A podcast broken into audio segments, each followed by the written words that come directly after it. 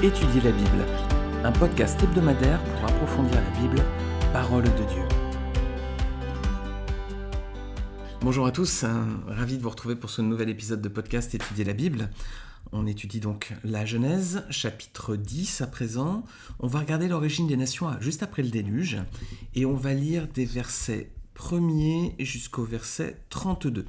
Alors c'est un petit peu difficile parce qu'il y a beaucoup de noms de peuples et de villes. Alors vous me pardonnerez certaines euh, approximations peut-être dans la prononciation de certains de ces mots. Alors je lis verset, à partir du verset 1. Voici la lignée des fils de Noé, Sem, Cham et Japheth. Ils eurent des fils après le déluge. Les fils de Japheth furent Gomer, Magog, Madaï, Javan, Tubal, Méchec et Tiraz les fils de Gomer, Ashkenaz, Riphat et Togarma. Les fils de Javan, Elisha, Tarsis, Kittim et Dodaïm. Ce sont eux qui ont peuplé les îles des nations, réparties par territoire d'après leur langue, groupées par clans dans leur nation. Les fils de Cham furent Cush, Misraïm, Puf et Canaan. Les fils de Cush, Saba, Avila, Sapta, Raema et Sapteka les fils de Raïma, Seba et Dedan. Cush eut aussi pour fils Nimrod, qui fut le premier homme puissant sur la terre. Il fut un puissant chasseur devant l'Éternel, c'est pourquoi l'on dit comme Nimrod, puissant chasseur devant l'Éternel. Il régna d'abord sur Babel, Érec, Akkad et Calné dans le pays de Shinéar. C'est de ce pays-là que sortit Assur. Il construisit Ninive, Rehoboth-Ir, Kalash et Rézen entre Ninive et Kalash, la grande ville. Misraïm pour descendants les Ludim, les Ananim, les Léabim, les Naphtuim, les Patrusim, les Kachluim, dont sont issus les Philistins, et les Caphtorim. Canaan eut pour descendants Sidon, son fils aîné, et Heth, ainsi que les Jébusiens, les Amoréens, les Girgasiens, les Éviens, les Arkiens, les Siniens, les Arvadiens, les Tsémariens, les Ématiens. Ensuite, les clans des Cananéens se dispersèrent. Le territoire des Cananéens allait de Sidon du côté de Guérard jusqu'à Gaza et du côté de Sodome, de Gomorre, d'Adma et de Tseboïm jusqu'à Lécha. Voilà quels sont les fils de Cham, groupés par clan et par langue dans leur territoire et leur nation. Le frère aîné de Japheth, Sam, eut aussi des fils. Il fut l'ancêtre de tous les descendants d'Héber. Les fils de Sem furent Elam, Assur, Arpachad, Lud et Aram. Les fils d'Aram, Utz, Ul, Geter et Mash. Arpachad eut pour fils Shelas et Shelas eut Héber. Héber eut deux fils, le nom de l'un était Peleg parce que c'est à son époque que la terre fut partagée, et celui de son frère était Joktan. Joktan eut pour fils Almodad, Shelef, Atsamarvet, Gérak, Adoram, Uzal, Dikla, Obal, Abimael, Seba, Ophir, Avila et Jobab. Tous ceux-là furent les fils de Joktan. Ils habitèrent depuis Mécha jusqu'à Séphar, la montagne de l'Est. Voilà quels sont les fils de Sem, groupés par clan et par langue, dans leur territoire et leur nation. Tels sont les clans des fils de Noé, en fonction de leur lignée avec leur nation. C'est d'eux que sont issues les nations qui se sont dispersées sur la terre après le déluge. Ah, c'est un petit peu laborieux à lire, et parfois on se dit mais pourquoi il y a ces généalogies dans la Bible? Bah, vous allez voir qu'en fait, elle nous éclaire sur beaucoup de choses, notamment l'origine des peuples, et puis qu'il y aura des conséquences, effectivement, sur la relation d'Israël avec ses peuples voisins. Alors déjà, on va regarder quelques noms connus, il y en a quelques-uns qui ressortent quand même. Déjà, on, peut découper cette généalogie en trois parties. Versets 2 à 5, c'est les fils de Japheth. Versets 6 à 20, ce sont les fils de Cham. Versets 21 à 31 sont les fils de Sem. Et on n'oublie pas le premier verset 1 et le dernier verset 32 parce qu'ils sont très importants pour expliquer le contexte. Donc c'est euh, les trois fils de Noé qui repeuplent la terre et qui, qui, sont les descendants, donc les ancêtres pardon, des nations juste après le déluge. Alors, donc des noms de personnages et de villes qui sont connus. On va regarder déjà pour le premier groupe, les descendants de Japheth. Alors, on a verset 2 Javan. Javan, c'est clairement identifié dans la Bible comme la Grèce. Voilà. La Grèce, c'est euh, les descendants de Javan. Et ce sont des peuples plus tard qui vont glorifier l'Éternel. Vous pourrez voir ce passage dans Ésaïe 66, versets 18 et 19. Deuxième fils de Japheth, descendant, c'est Magog, verset 2 toujours. Magog, c'est un peuple qu'on retrouve dans Apocalypse 20, versets 7 à 8. Alors euh, voilà, c'est un peuple qui revient ensuite, hein, qui, va euh, qui va avoir une importance a priori à la fin de l'histoire, mais difficile d'identifier avec précision hein, qui y sont. Ensuite, verset 3, on a Ashkenaz. Alors Ashkenaz, si vous connaissez un petit peu euh, l'histoire juive, verset 3, là, il, ça désigne en fait les Ashkenaz, ça désigne les juifs d'Europe centrale et orientale. Voilà, on dit les juifs Ashkenaz, il y a les séfarades aussi, il y a les Ashkenaz. Ensuite, verset 4, on a Tarsis. Alors Tarsis est identifié aussi un peu comme Javan, c'est la Grèce. Tarsis est identifié comme l'Espagne. Et il y a un prophète, donc c'est Jonas, euh, bah, qui va euh, vouloir euh, aller rejoindre Tarsis plutôt que Ninive. Alors a priori, c'est l'Espagne. Hein. Et au verset 5, on voit que les fils de Japheth ont peuplé les îles des nations. Et ça sous-entend les îles de la Méditerranée, mais aussi notamment le Royaume-Uni, voilà, les descendants d'eux. Les fils de Japheth, bah, c'est plutôt des, Européens, on le voit. Hein. Les fils de Cham, deuxième groupe. Alors, les fils de Cham, il y a des villes, des noms qui nous parlent, verset 10, Babel. Babel, on, y viendra, hein, c'est la tour de Babel. Et puis également le pays de Chinéar, voilà, on verra un petit peu euh, ce pays-là. Pourquoi? Parce que euh, ben, la plaine de Chinéar, euh, c'est un, ça a toujours été dans l'histoire d'Israël un, caillou dans la chaussure, on va dire. Hein.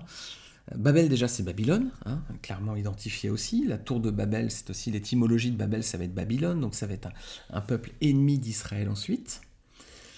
Et puis on voit euh, ce souverain de Babel, c'est Nimrod. C'est le premier souverain qui est mentionné dans la Bible.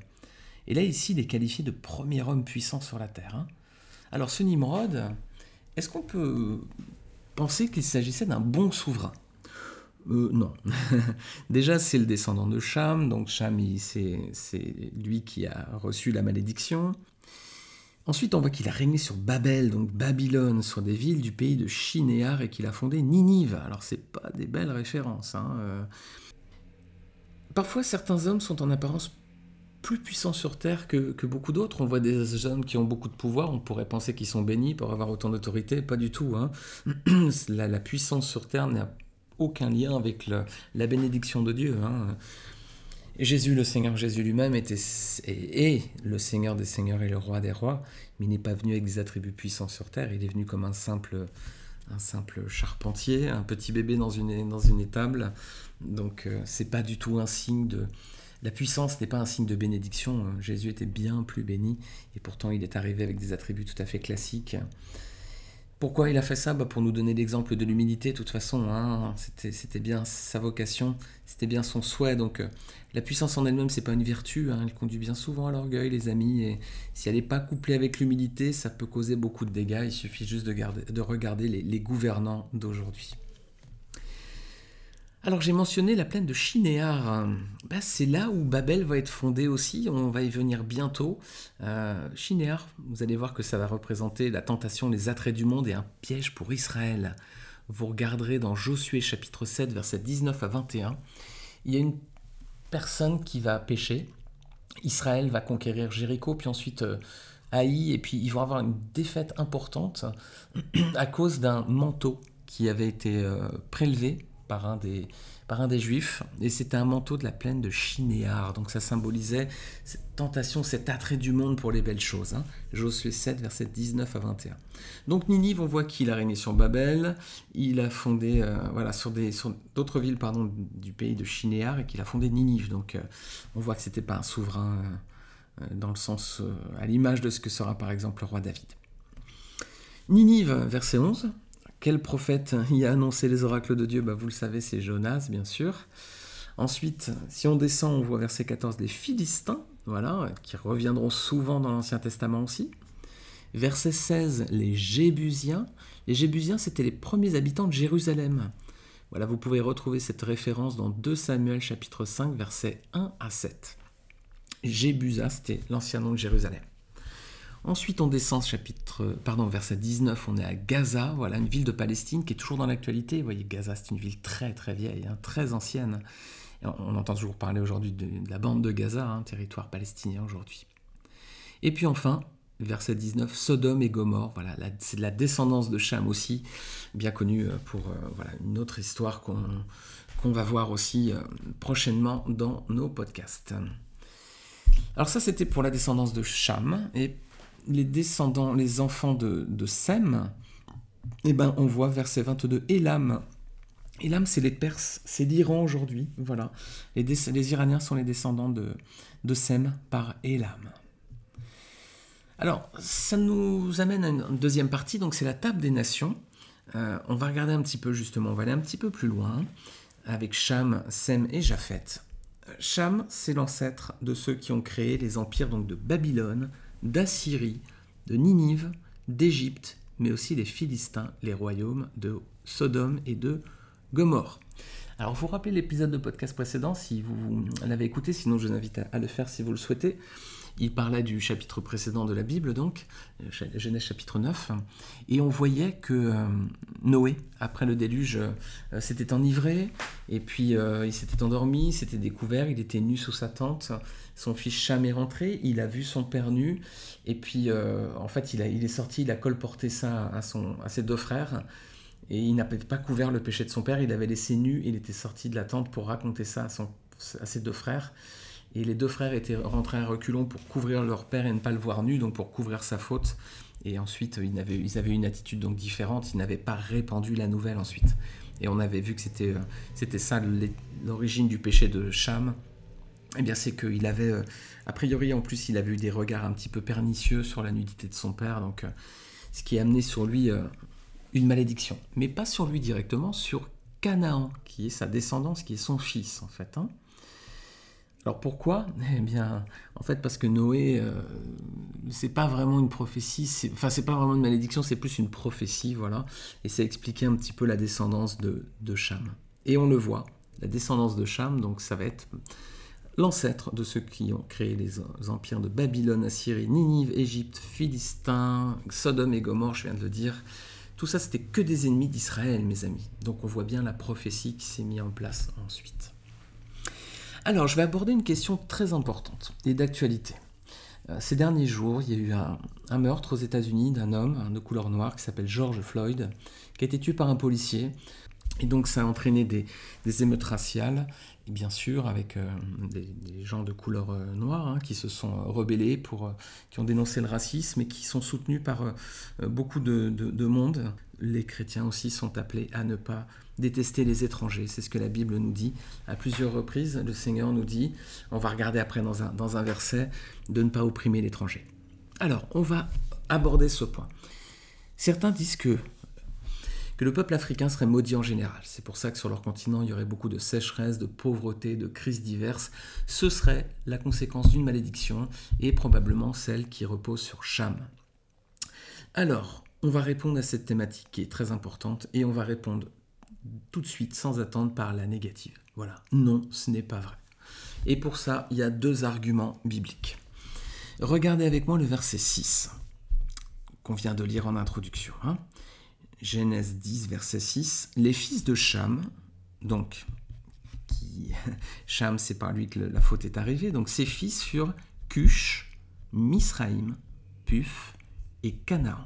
Voilà, donc quatre enfants. Misraïm, c'est l'ancêtre des Égyptiens. Voilà. Misraïm, c'est lui qui est l'ancêtre de tout le peuple d'Égypte. Le second enfant, Puf, c'est l'ancêtre des Libyens. Voilà, tous ceux qui résident aujourd'hui en Libye, connaissent le Kadhafi, tout ça, si ça vous, si vous rappelez un petit peu de l'actualité il n'y a, a, pas si longtemps. Voilà. Les Libyens sont les descendants de Puf. Ensuite, on a Cush, et l'étymologie de Cush, c'est ça qui est intéressant, ça veut dire littéralement noir, brûlé par le soleil. Et ensuite, quand on regarde la table des nations, c'est lui qui est l'ancêtre des Éthiopiens. Et ensuite arrive Canaan, et on l'a lu, en verset 19 notamment, Canaan c'est l'ancêtre des peuples qui habitaient en Palestine. Alors c'est sur lui que repose la malédiction, la prophétie, pour être plus précis, c'est sur Canaan. Donc c'est pas Misraïm les Égyptiens, c'est pas Puf les Libyens, c'est pas Cuche, alors que c'est lui, Cuche, qui, on le voit, à la peau noire, c'est lui l'ancêtre justement plutôt des personnes de couleur foncée. Canaan, lui, c'est l'ancêtre des peuples qui habitent en Palestine, donc qu'on a pas déjà un petit peu plus clair, mais quoi qu'il en soit, c'est pas eux les Africains, c'est plutôt Cush. Donc s'il y avait une malédiction, déjà ce serait pas ce serait pas le bon personnage parce que ça devrait plutôt tomber sur Cush finalement. Donc déjà, il y a un raté pour ceux qui pensent ça. Euh, c'est une erreur, c'est une erreur de enfin, d'interprétation. Et tout simplement, je, pense que l'erreur qu'ils commettent, c'est de, prendre des raccourcis et de ne pas étudier les textes. D'ailleurs, il suffit de voir que les personnes qui défendent ces thèses-là, qu'il y aurait donc une malédiction sur le peuple africain, et les personnes qui, les qui défendent cette thèse-là sont des personnes blanches, bien évidemment. Donc premier argument biblique, non, la malédiction de Cham ne repose pas sur Cush, mais plutôt sur Canaan, donc c'est pas le bon personnage. Et deuxième argument biblique, une malédiction ne peut pas durer indéfiniment. Regardez dans Exode 20 verset 5, Dieu dit que eh bien, il y aura euh, il peut y avoir des conséquences sur 3 à 4 générations. Par contre, il y a des bénédictions sur 1000 générations. On voit une différence de proportion entre la bénédiction de l'Éternel pour, euh, la descendance, c'est jusqu'à 1000 générations. Par contre, quand c'est une malédiction, c'est jusqu'à 3 ou 4 générations. Donc ça ne peut pas aujourd'hui être une conséquence du péché de Cham qu'il y ait une malédiction sur le peuple africain, parce que ça fait bien plus que 3-4 générations. Donc de toute façon, ce serait largement dépassé. Donc, mes amis, la race africaine n'est pas maudite. Euh, si vous êtes africain et que vous pensez qu'il y a une malédiction sur vous, sur vos familles, non, il n'y en a pas. Et en plus, si vous pensez parfois que votre famille peut être maudite, c'est la raison de vos souffrances. Il y a des personnes qui me l'ont dit il n'y a pas si longtemps. Et on a vu avec la Bible, Exode chapitre 20, verset 5, la Bible dit clairement que euh, voilà, la malédiction ne va pas au-delà de 3-4 générations. Non pas que Dieu soit cruel ou mauvais, hein. simplement que si, quelqu'un agit mal, bah, il y a des conséquences. Donner un exemple, quelqu'un qui, prendrait beaucoup de drogue ou beaucoup d'alcool, eh ben, s'il a des enfants, il y aura des conséquences sur les gènes et donc sur ses enfants qui vont avoir des problèmes certainement de santé. Ça peut durer 3-4 générations, mais après, ça ne se prolonge pas non plus au-delà. Donc euh, voilà, simplement pour bien préciser cette idée-là, pour bien que les choses soient claires, la race noire n'est pas maudite et encore moins comme conséquence du péché de Cham. La preuve aussi, troisième point qu'on pourra rajouter, c'est que Jésus est mort pour tous les hommes, les amis. Il n'est pas mort juste pour les blancs. Ça voudrait dire dans ces cas-là que Jésus serait pas mort pour le peuple africain, parce qu'il serait maudit. Jean 3,16 nous dit que Dieu a tant aimé le monde qu'il a donné son Fils unique afin que tous ceux qui croient en lui ne périssent pas, mais qu'ils aient la vie éternelle. C'est pas afin que tous ceux qui croient en lui, sauf les Africains, euh, ne meurent pas mais aient la vie éternelle. La Bible dit aussi que Dieu veut que tous soient sauvés parviennent à la connaissance de la vérité.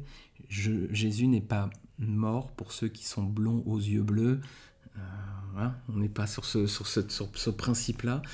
Jésus meurt sur la croix pour les péchés de tout le monde et c'est lui qui prend notre place sur la croix, qu'on soit blanc, noir, euh, asiatique, euh, d'Amérique du Sud, du Nord, de, l'Europe du Nord, de la Russie, des îles lointaines, peu importe, Jésus est mort pour tous les hommes et Dieu aime tous les hommes sans différence.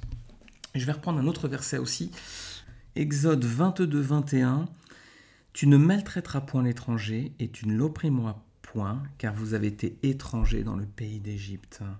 Et on a un peu un verset similaire dans Deutéronome 10, 19. Vous aimerez l'étranger, car vous avez été étrangers dans le pays d'Égypte.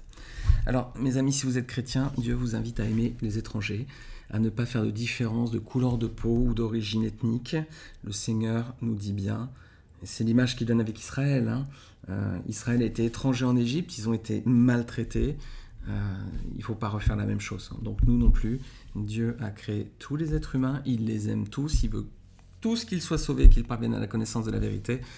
On ne doit surtout pas être, avoir des sentiments racistes. Et je le dis parce qu'il ne faut pas cacher, et même si vous n'êtes, euh, voilà, si vous découvrez la foi peut-être, et que vous écoutez ce podcast, eh bien oui, il y a des chrétiens qui défendent cette thèse de, de la malédiction de Cham hein, sur l'Afrique. Donc euh, euh, si vous êtes chrétien et que vous pensez ça, bah, j'espère que les arguments que je vous ai présentés vous auront convaincu. En tout cas, c'est la parole de Dieu qui le dit. Alors, on vient de voir la descendance de Cham, donc, et on va regarder Japheth à présent. Japheth, lui, c'est l'ancêtre des Indo-Européens. Voilà, donc si vous êtes français comme moi, eh bien, vous êtes la descendance de Japheth. Et Sem, lui, c'est l'ancêtre des Juifs. Regardez verset 21. le frère aîné de Japheth, Sem eut aussi des fils, il fut l'ancêtre de tous les descendants d'Héber. Alors, les Juifs y sont connus selon trois appellations, Juifs, Israélites et Hébreux. Voici l'origine des trois noms, si vous ne la connaissez pas. Les Juifs, ben en fait c'est juste après le, schisme, donc quand il va y avoir euh, David va être le roi d'Israël, ensuite ça va être son fils Salomon, et après Salomon il va y avoir une scission entre le royaume du nord et le royaume de Juda. Eh bien, les Juifs, ça veut dire, oh, c'était ceux qui étaient du royaume de Juda. Voilà, Juif vient de Juda. Ensuite, on a les Israélites qui viennent du royaume d'Israël. Et les Hébreux, donc, qui viennent d'Héber. Voilà, Héber, c'est les Hébreux, tout simplement. Alors, c'est là l'origine des trois mots. On dit les Juifs, les Israélites et les Hébreux. Voici l'étymologie. On a un petit détail ensuite, c'est verset 25, je, descends un petit peu les versets qu'on lit, c'est à l'époque de Pélec que la terre fut partagée. Alors sachez qu'il y a des hypothèses, certains pensent que c'est là eu la dérive des continents et que les peuples du coup sont répartis sur toute la surface de la terre. Je ne sais pas, je trouve que la théorie, je ne rentre pas trop dans le détail, mais euh, je pense que la théorie se, se défend, honnêtement, elle peut se défendre. On va regarder un dernier point qui est intéressant, c'est que les trois fils de Noé, donc ceux qui humainement ont peuplé toute la terre, et on va regarder une préfiguration qui est beaucoup plus spirituelle en fait. On a vu que Sem, c'est le peuple juif, hein, euh, c'est l'ancêtre du peuple juif, que Cham, bah, c'est euh, tous les ennemis du peuple de Dieu, donc on va dire les inconvertis, et alors Japhet, il représenterait qui dans cette image-là? Parce qu'on a une trilogie, là, on a une trinité plutôt, presque. Hein. Euh, Sem, Cham et Japhet. Donc Sem, les juifs, Cham, les inconvertis, ennemis du peuple de Dieu, ceux qui sont loin de Dieu. Et Japhet serait qui alors? Bah, Ce serait les chrétiens, les amis. Hein. Dans cette image-là, ce serait les chrétiens. Hein. Et regardez au verset 4, est-ce qu'on peut voir une confirmation de la bénédiction faite à Noé et à Japhet? Regardez, verset 4 qui nous dit... Euh, euh, les fils de Javan sont Elisha, Tarsis, Kittim et Dodanim. Ici, on a les fils de Javan.